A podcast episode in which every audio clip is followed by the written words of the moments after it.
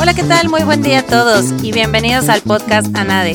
Yo soy Carla Zárate y el día de hoy tenemos invitado de lujo que viene directamente desde Puebla. Él es Juan Manuel Castellanos Rueda, presidente de nuestra sección Puebla de ANADE y además socio director de Castellanos Abogados Fiscalistas. Bienvenido. Muchísimas gracias por la invitación, Carla. Un gusto visitarte. Al contrario, de verdad un placer, qué bueno que estás acá en la Ciudad de México y sobre todo para que nos platiques, porque la, verdad es que no habíamos tenido oportunidad de, de, platicar un poquito sobre la sección Puebla, que yo creo que también es importante, y el tema, además, que nos atañe hoy, que es la justicia fiscal en México. Entonces, ¿por qué no empezamos? Platícanos antes que nada y para que te conozcamos un poquito de, de tu presidencia en la sección Puebla, es, cuándo iniciaste. Sí, iniciamos el, año pasado, el, bienio, está por concluir este 31 de diciembre. Ya, qué rápido. Sí, Puebla pues, es un capítulo que ya tiene cerca de cinco bienios y pues una sección importante en la medida en que tenemos afiliados a más de 110 eh, miembros activos y como 20 pasantes. Los estudiantes de Derecho en Puebla, que como bien sabes es una ciudad universitaria por excelencia. Son muy entusiastas y, cada día vamos teniendo más incorporaciones. Acabamos incluso de celebrar un convenio con el Tecnológico Monterrey, en el que acudió nuestro presidente Moisés Castro y acudió también Mario Trejo, porque este convenio fue regional, ¿no? abarcó eh, la, las sedes que tiene el Tecnológico Monterrey o los campus de Puebla, Toluca y Querétaro. Entonces es un ejemplo de la importancia que tienen las universidades para, para Puebla y hay otras muchas más universidades que de las cuales egresan alumnos muy destacados y que pues, nos daría gusto mucho que se incorporaran en la sección.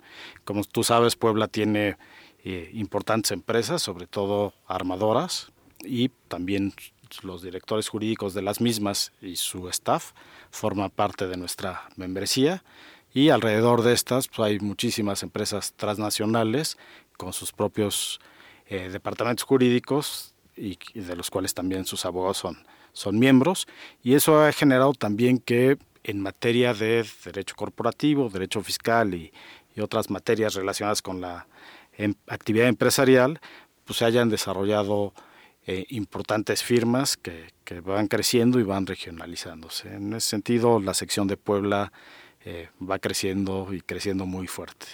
Qué bueno, de verdad me da mucho gusto y es verdad. O sea, yo creo que por eso eh, era importante mencionarlo, porque de pronto, pues bueno, no, nos centramos mucho en, en, ya sea o país general o a lo mejor en la Ciudad de México, cuando realmente a nadie tiene muchas secciones que, que en algunas ocasiones hemos venido platicando y que Puebla es una de ellas y, y como bien dices, de las más importantes porque tienen grandes empresas allá y por supuesto el tema universitario que es muy importante. Entonces, qué bueno de verdad tenerte por aquí y, qué padre recordar y, tener siempre en mente que, bueno, pues realmente Puebla, pues también tenemos ahí abogados anadistas destacados. Así es, y que además le tienen mucho cariño a nuestro colegio y también tenemos una muy profunda relación con nuestras secciones, secciones que están creciendo al igual que nosotros y que pues incluso a, raíz de del uso de las videoconferencias o de los medios electrónicos, pues han buscado tener su espacio propio, pero para proyectarlo también a nivel nacional, a grado tal que nuestra membresía pues, puede gozar de grandes eventos, no solo eh, organizados por la por, área central o nacional, sino también por, por nuestras secciones. Sí, la, la verdad que sí, eso, eso es algo también yo creo importante comentar, porque gracias ahora a la tecnología que, que tuvimos que agarrar de pronto, este, ya, ya como medio normal de comunicación, casi casi, eh, la verdad es que todo este tipo de, de, eventos y esta coyuntura o esta comunicación que se ha venido dando entre las secciones al día de hoy es muchísimo más importante, ¿no? Así es. Pues de verdad que muchísimas gracias por, estar aquí, Juan Manuel. Y yo creo que será bueno pues meternos al tema, porque la verdad es algo eh, eh, que se me antoja muy interesante, no nada más en cuanto a contenido, sino, sino en cuanto al evento que nos vas a platicar, porque Hablar de justicia fiscal en México es un tema complicado, eh, es un tema que nos puede dar muchos dolores de cabeza, pero que también nos da mucha oportunidad, tal cual, a, prepararnos, ¿no? A prepararnos como empresa, a prepararnos como abogados, porque no nada más está el tema eh, vamos a llamarlo así, de quejarnos o decir si está bien o si está mal la justicia fiscal en México, sino también la manera preventiva, ¿no? De, cómo lograr eh, eh, no llegar a un punto en donde requiramos de esa, de esa justicia fiscal.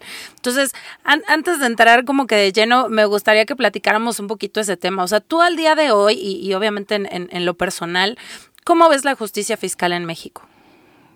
Bueno, la justicia fiscal, como lo anticipas, tiene grandes retos, para los que tenemos en nuestro ejercicio profesional usamos cédulas de las amarillas, pues ya tenemos este pues una práctica y hemos visto cómo el Tribunal Federal de Justicia Administrativa, que le llamamos Tribunal Fiscal de la Federación generalmente, pues ha ido evolucionando, ha ampliado su competencia y, ha crecido horizontalmente y tiene presencia en, en diversos eh, estados o, regiones.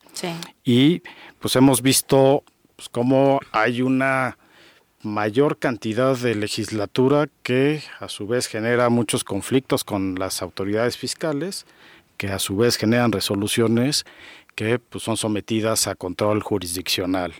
Eh, en ese sentido pues, hay grandes retos, cada día se nos hace un tanto más exigente la necesidad de aprender el fondo del asunto. Antes se veía al fiscalista como aquel que pues, encontraba una violación importante en el procedimiento y podía anular la resolución. Y si bien pues, ese es el objetivo esencial en, en una defensa, el anular la, la resolución, pues también lo es que ya no alcanza con eso, ¿no? Entonces cada día tenemos que prepararnos más.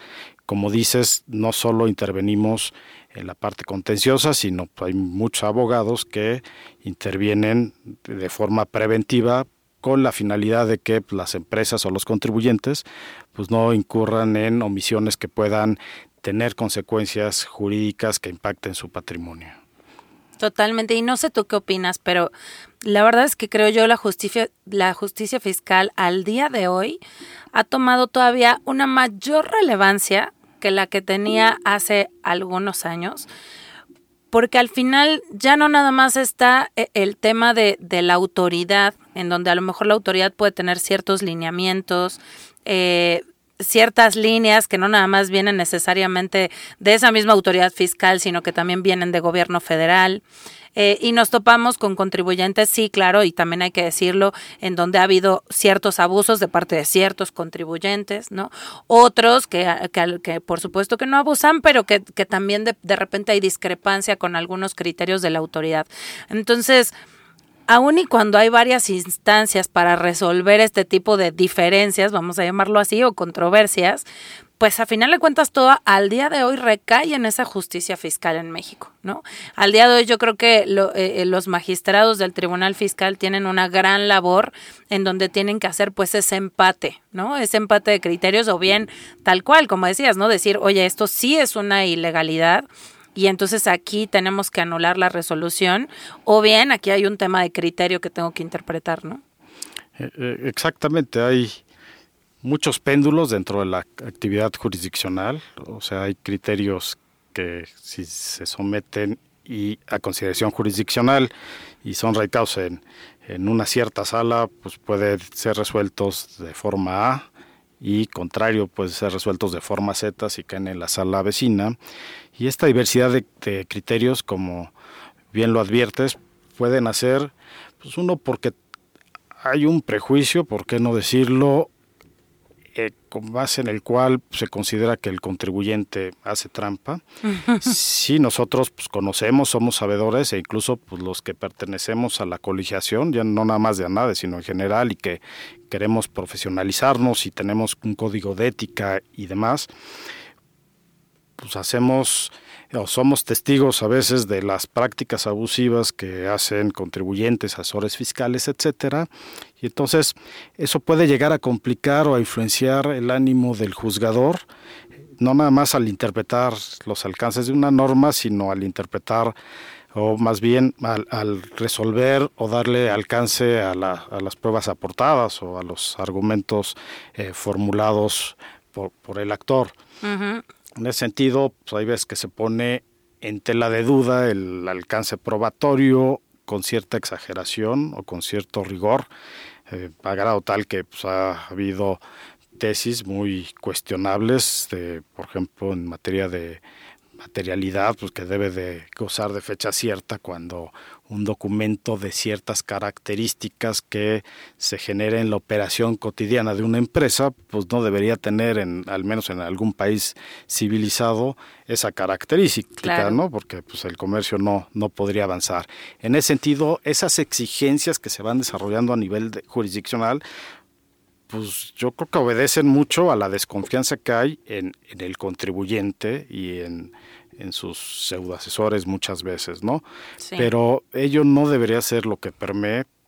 Yo, yo estoy seguro que la mayoría de los contribuyentes que acuden a juicio están representados por, por abogados serios, hacen planteamientos serios y pues no necesariamente están mintiendo. Además, pues siempre acuden contra un acto de autoridad que tiene características de ser ejecutable, de tener presunción de validez y otras ventajas para, para la misma, por lo cual pues un tribunal cuando deja de ser garantista y cuando llega a imponer ciertas cargas que no están establecidas en ley para desvirtuar la ilegalidad de esas resoluciones, o incluso no nada más de las resoluciones, sino de normas de carácter general inferiores al reglamento, pues complican mucho el que el fallo se dé en un ámbito de justicia fiscal.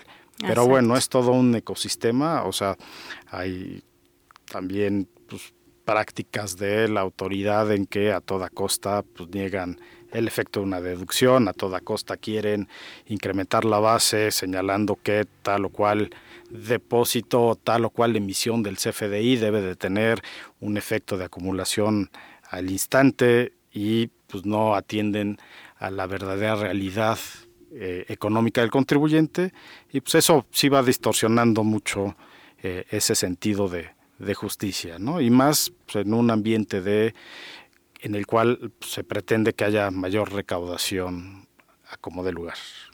Totalmente de acuerdo. Fíjate que tocas un tema sumamente relevante porque hablar de un principio que además está en ley y que es el de la buena fe del contribuyente, que debiera prevalecer, de pronto ahorita nos topamos con el reto realmente de, de demostrarlo, cuando debiera ser justo eso, primero un principio de buena fe. Y claro, si se demuestra lo contrario y se demuestra que no tienes los elementos, ok, estoy de acuerdo, pero partiendo de la base de que sí actuaste con esa buena fe. Y, creo yo y coincido contigo que al día de hoy eh, pareciera que estamos en el lado contrario, ¿no? Que se olvidó ese principio que está en ley y, y de pronto ya estamos sobre la base de yo creo que tú no hiciste lo correcto, yo creo que tú actuaste de mala fe y demuéstrame lo contrario. Así es, y demostrar lo contrario implica un litigio que lleva de dos a tres años con tribunales saturados, con tribunales que pues, al día de hoy no están integrados a plenitud en la medida en que pues, muchos funcionan con secretarios en funciones de magistrados, valga la redundancia, con una Procuraduría Fiscal que tenía un gran desempeño y a la cual se le ha recortado el presupuesto, con autoridades fiscales que además invitan a los grandes contribuyentes a celebrar citas sin la presencia de los abogados, entonces ese ecosistema se va distorsionando, ¿no? Y también pues desde la génesis en cuanto al establecimiento de los tributos por parte del legislador, pues también vemos que la discusión pues, generalmente no lleva a ninguna modificación frente a la propuesta que hace el, el Ejecutivo. Entonces, efectivamente hay grandes retos en, en, estos días. Totalmente, ese es otro gran tema, ¿no? Digo, ahorita tocaste de hecho varios, pero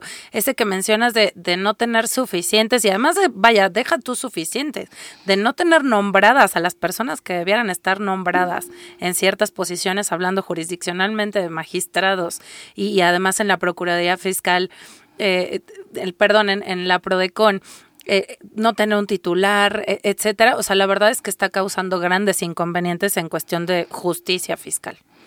Sí, también implica que pues, hay un descuido eh, o, o una falta de tratar de proteger pues, la justicia en general del sistema tributario. El contribuyente es el que se ve un tanto descobijado, ¿no? Por ejemplo, cuando se creó la Prodecon o más adelante cuando ya una vez está entró en funciones y se implementó en el Código Fiscal de la Federación el procedimiento de acuerdos conclusivos, pues bueno, veías que a lo mejor nacía un artículo 69b que otorgaba pues, presunciones a favor de la autoridad, pero a la vez te generan un acuerdo conclusivo, entonces dices, bueno, hay cierta tendencia a, pues si bien endurecer o facilitar las, los instrumentos que tiene la autoridad fiscal para eh, determinar créditos fiscales, pues también hay ciertas garantías que se van perfeccionando con la implementación de,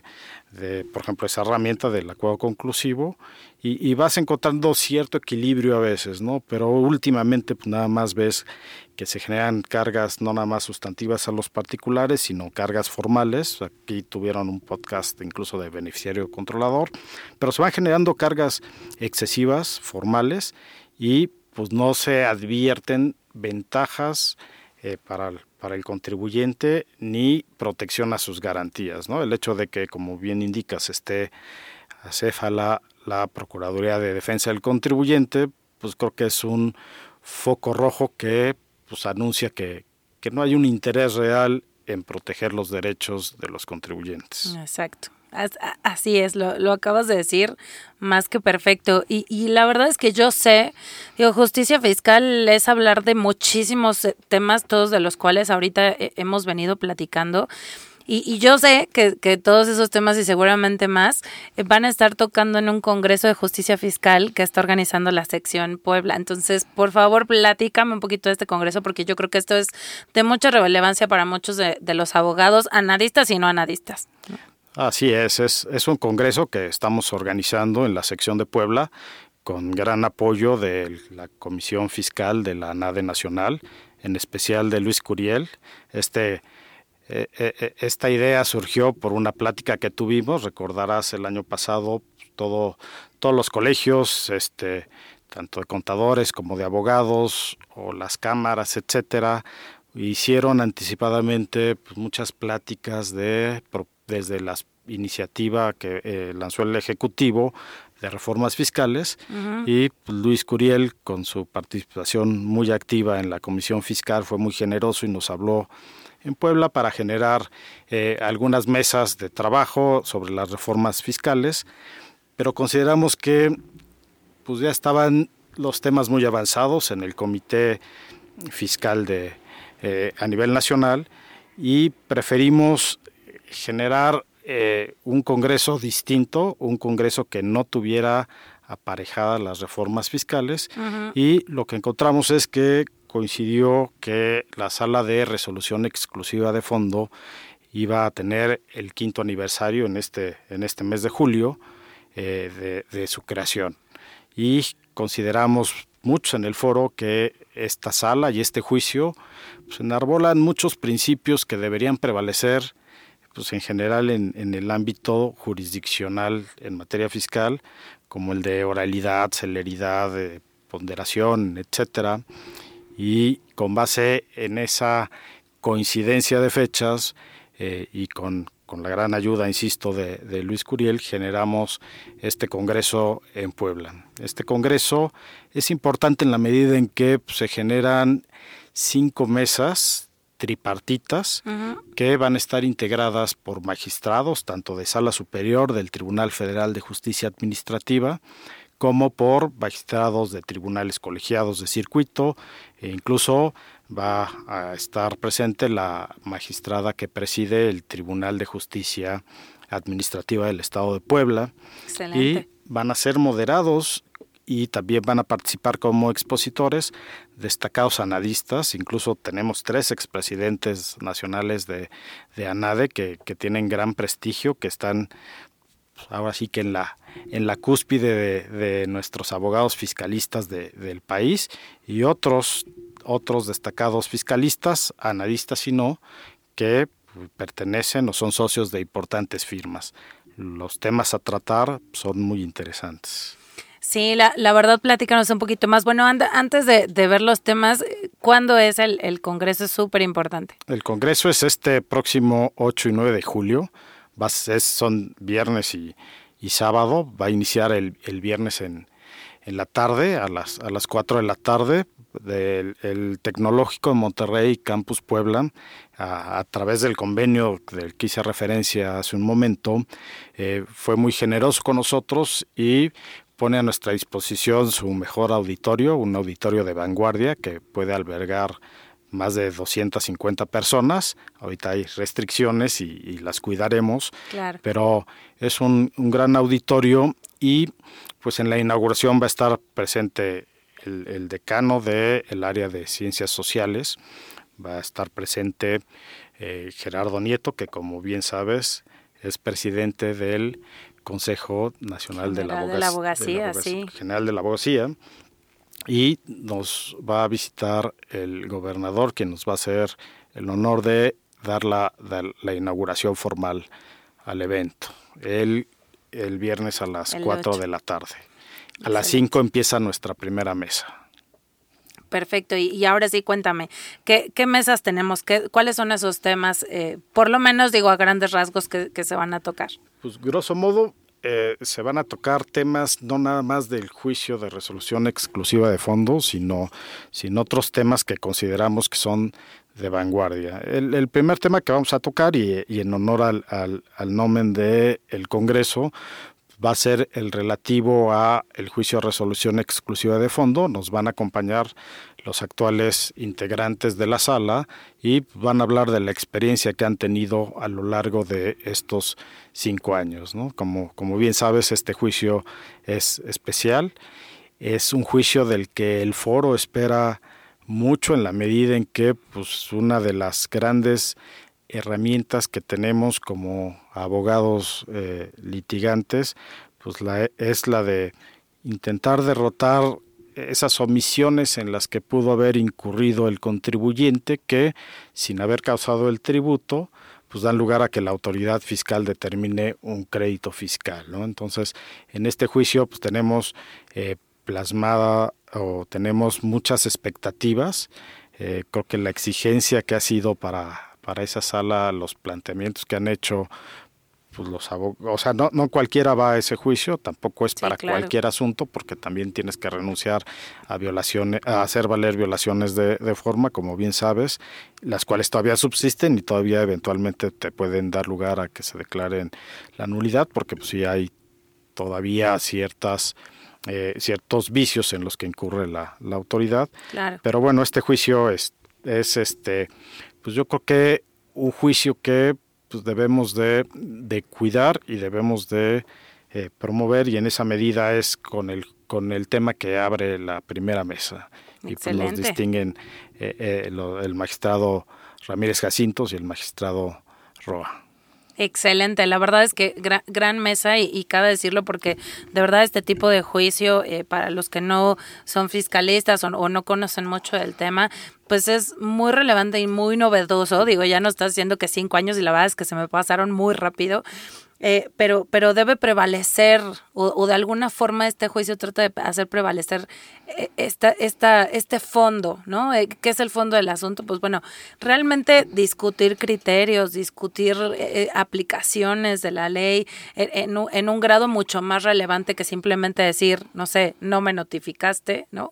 O me notificaste mal y entonces por eso se anula la resolución, ¿no? Así es, esas, esas demandas que había de que con lupa había que buscar si había una coma mal planteada que podía cambiar la idea plasmada en un acta de notificación, pues dejarán de tener relevancia en este tipo de, de, juicios en el que, como bien indicas, pues hay que ver pues, qué, qué, qué interpretación dio la autoridad fiscal a ciertas obligaciones, a, las normas, qué consecuencias jurídicas le dio, cómo se analizan los elementos del tributo y, demás cuestiones que pues, nos implican un reto para, para quienes ejercemos la, especialidad en, en, la defensa fiscal. Totalmente. Oye, ¿qué otros temas entonces van a abordar el resto de las mesas? Pues mira, la segunda mesa es muy interesante porque aborda el tema de los, de los criterios que, ha tenido eh, la sala superior sobre los convenios de doble imposición en, materia tributaria y pues vamos a tener el gusto de recibir al, magistrado presidente de la primera sección de la sala superior, el magistrado Guillermo Valls Esponda. Eh, como tú sabes, la sala superior eh, tiene competencia para pues, dirimir esas controversias en las que la resolución determinante del crédito fiscal pues tenga como fundamento eh, las disposiciones de algún tratado para evitar la doble tributación. En esa medida, pues es muy relevante que nos acompañe un magistrado de, sala superior del nivel del magistrado Valls. Y va a estar eh, acompañado por el prestigiado abogado Arturo Pérez Robles, que es un abogado tributarista eh, de impuestos internacionales muy reconocido, no nada más en nuestro país, y va a estar moderada por Reginaldo Montaño, que también pues, tiene una práctica de consultoría y de litigio fiscal en materia de tributación internacional muy destacada, más su vasta experiencia en la Administración General de Grandes Contribuyentes. Va a ser una mesa muy interesante, con, es la segunda mesa con la que abrimos. Perfectísimo. Y ahora sí que cuéntame el resto. La, tercera mesa va a estar eh, encabezada por la magistrada Zulema Mosri, que como sabes, es, eh, es la presidenta de la segunda sección de la sala superior. Y el tema es un tema muy relevante eh, que porque habla de la perspectiva de género en materia de en, la decisión judicial. Entonces, e, este tema que, que no va más para, para las mujeres, sino para todos los juristas, ha adquirido relevancia en todas las materias, es, es tratado en, en, otras pláticas que yo he podido escuchar por la magistrada de forma muy técnica, te empieza a explicar los alcances de diversos tratados internacionales y va generando eh, en, en, su exposición eh, diversas nos destaca la técnica que debe haber en la argumentación jurídica para eh, desincorporar normas que puedan afectar eh, esta equidad este, por género. Entonces se, vuelve muy interesante. En la mesa va a estar la magistrada Erika Ram. Ella integra la primera eh, sala regional de Oriente del Tribunal Federal de Justicia Administrativa con, con sede en Puebla. Alguien de, de casa con mucho prestigio va a estar presente y la moderación va a ser a cargo de eh, nuestra compañera destacada Guadalupe Hinojosa, que es una miembro muy activa en, el comité fiscal. es especialista, si bien es especialista en los efectos tributarios de los concursos mercantiles, pues también le, da mucha relevancia a este tipo de temáticas. Es una eh, plática que va a estar muy prometedora. La verdad que sí, la verdad que sí. Y todavía nos faltan dos, ¿no? Bueno, con, eso acabamos la tarde de, del viernes. Ah. Eh, va a haber un cóctel para que se relajen los que vienen de México y de otras latitudes. Va a haber mucha gente de Guadalajara, Monterrey, el Estado de México, etcétera, que ya nos ha confirmado. Eh, el, sábado empezamos con, con la mesa 4, que es sobre la importancia de la causación del tributo, y ahora sí volvemos a enlazar con el juicio de resolución exclusiva de fondo, ¿no? Ahí, como bien lo, como lo señalamos, eh, en este juicio puede haber una mayor ponderación para el juzgador para quitar la relevancia que puede tener ciertas omisiones fiscales para eh, fijarse si se causó o no el tributo y sobre eso va a versar esta mesa y va a estar eh, encabezada nada más y nada menos que por dos grandes expresidentes de la NADE, por don Luis Ortiz Hidalgo y por Ricardo Cervantes Vargas, grandes tributaristas, y va a ser moderado por nuestro amigo Luis Curiel Piña, también eh, gran fiscalista, y creo que es una mesa muy prometedora. La verdad que sí. A grado tal que cuando he, estado con los magistrados haciéndole llegar las invitaciones, pues quieren quieren eh, o tienen mucha expectativa de lo que se va a comentar en, en la misma. Excelente. Eh, la, la, quinta mesa es la relativa a la evolución jurisprudencial de las cláusulas especiales antiabuso. Ok, sí. Como, bien sabes, pues hay, hay muchas cláusulas eh, que, existen, eh, sobre todo en materia de transferencia, capitalización delgada, dividendos fictos, etcétera, que imperan desde hace varios años en, en la ley. Y eh, ya hay criterios jurisdiccionales importantes y sobre ello nos van a hablar nuestros integrantes, Alejandro Torres, Edson Uribe, que es ex, procurador fiscal y va a estar moderado por, por Patricia López Padilla.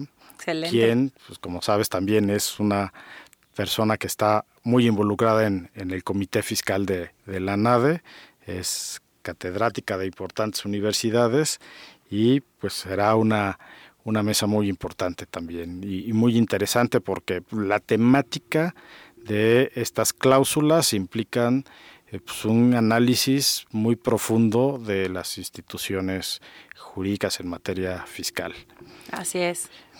Y siguiendo esa tendencia, hablando de, cláusulas eh, antiabuso y con base en las recientes reformas o en la incorporación del artículo 5A del Código Fiscal de la Federación y del 42B del mismo, pues se, se establecen, como bien sabes, cláusulas generales antiabuso y pues estas facultan a la autoridad fiscal pues por un lado a recaracterizar las operaciones o por el otro a dejar sin efectos eh, los sin efectos fiscales los actos jurídicos o ciertos negocios jurídicos cuando considera la autoridad que pues, se actualizaron supuestos de simulación. esa mesa va a estar eh, integrada por Ulises Castilla, por Enrique Ramírez y por nuestro coordinador de comité nacional, Cristian Atera. También una, una mesa de, gran nivel. De verdad que sí, me, encanta y, de verdad los felicito porque eh, este Congreso, además de que eh, es muy interesante por los temas que se van a tocar, la verdad es que la calidad de los expositores es buenísima, entonces de verdad muchísimas felicidades y mucho éxito te, agradezco mucho y ya nada más para cerrar con, claro, de oro. Hay una última mesa que está relacionada con la impugnación de, las normas eh, generales. Como bien sabes, eh, la Ley Federal de Procedimiento Contencioso Administrativo establece la posibilidad de impugnar normas de carácter general inferiores a los reglamentos. Eh, sobre este tema va a tratar la, la última mesa, pero quisimos enriquecerla y hacer también un cierto comparativo o inducir a que, el mismo exista frente a la técnica de impugnación de normas generales que rigen la ley de amparo. En esa medida están eh, invitadas a participar como expositoras eh, la magistrada Leonor Pacheco, que integra el segundo tribunal colegiado en materia administrativa del sexto circuito, así como la magistrada Lourdes Dip, que es la presidenta del Tribunal eh, del Tribunal de Justicia Administrativa del Estado de Puebla y va a estar moderada nada más y nada menos que por don Gerardo Nieto. Entonces el nivel va a estar altísimo en, en, esa mesa. Con eso cerramos con, con broche de oro y pues de ahí podrán gozar de la gastronomía de Puebla. Eh, tenemos frente al Tecnológico Monterrey eh, restaurantes de, todo tipo, restaurantes tradicionales, restaurantes modernos, restaurantes hasta oaxaqueños, eh, etcétera, que, que, vienen en la liga de nuestro, de, de, de, nuestro programa y pues este, están muy cordialmente invitados todos. Exactamente, la, la verdad que te, Insisto, te felicito mucho por esta organización. Yo creo que es un gran congreso al que todos deberíamos asistir. Entonces, anadistas y no anadistas, por favor, todavía hay lugares y todavía se pueden inscribir, así que no se pierdan este Congreso de Justicia Fiscal, que la verdad es que va a estar buenísimo y lo que le sigue. Pues sí, muchas gracias, Carla. Esperamos a, a los anadistas, a los que no lo son también y pues, también están invitados, habrá muchos invitados especiales, este magistrados, socios de otros despachos, este, autoridades eh, locales y pues será un gran evento o así lo tenemos planeado. Totalmente. Y además imagínate, justo, o sea, además de tener grandes temas, será la posibilidad de conocerlo directamente de nuestras autoridades jurisdiccionales incluso, ¿no? Y, y de abogados connotados que nos pueden dar sus mejores recomendaciones. Así es, Carla. Pues de verdad, muchísimas gracias, Juan Manuel. Ha sido un gusto tenerte por acá y espero que no sea la última vez, te estoy comprometiendo desde ahora. No, esperamos que no. Incluso tenemos, hablando de uno de los temas, del tema de, simulación en materia fiscal, eh, nos tocó dar una plática dentro de eh, el marco de la clausura del diplomado en materia corporativa que dio nuestra sección y en la cual nuestro presidente Moisés Castro estuvo presente. Y de ahí surgió la idea de mezclar la expectativa o la perspectiva desde el ámbito tributario con el ámbito penal y podría ser un gran tema el, que podemos desarrollar. Pues me parece perfecto. De, una vez lo, lo vamos programando y de verdad muchas gracias otra vez Juan Manuel por estar aquí. Un gusto. Y muchísimas gracias a nuestros escuchas. Nos vemos en el siguiente podcast, eh, otra vez, perdón. Y nos vemos en el siguiente podcast, Ana, de no se lo pierdan. Hasta luego. Este es un podcast de la Asociación Nacional de Abogados de Empresa. Producido por Southside Music. Música de Southside Music.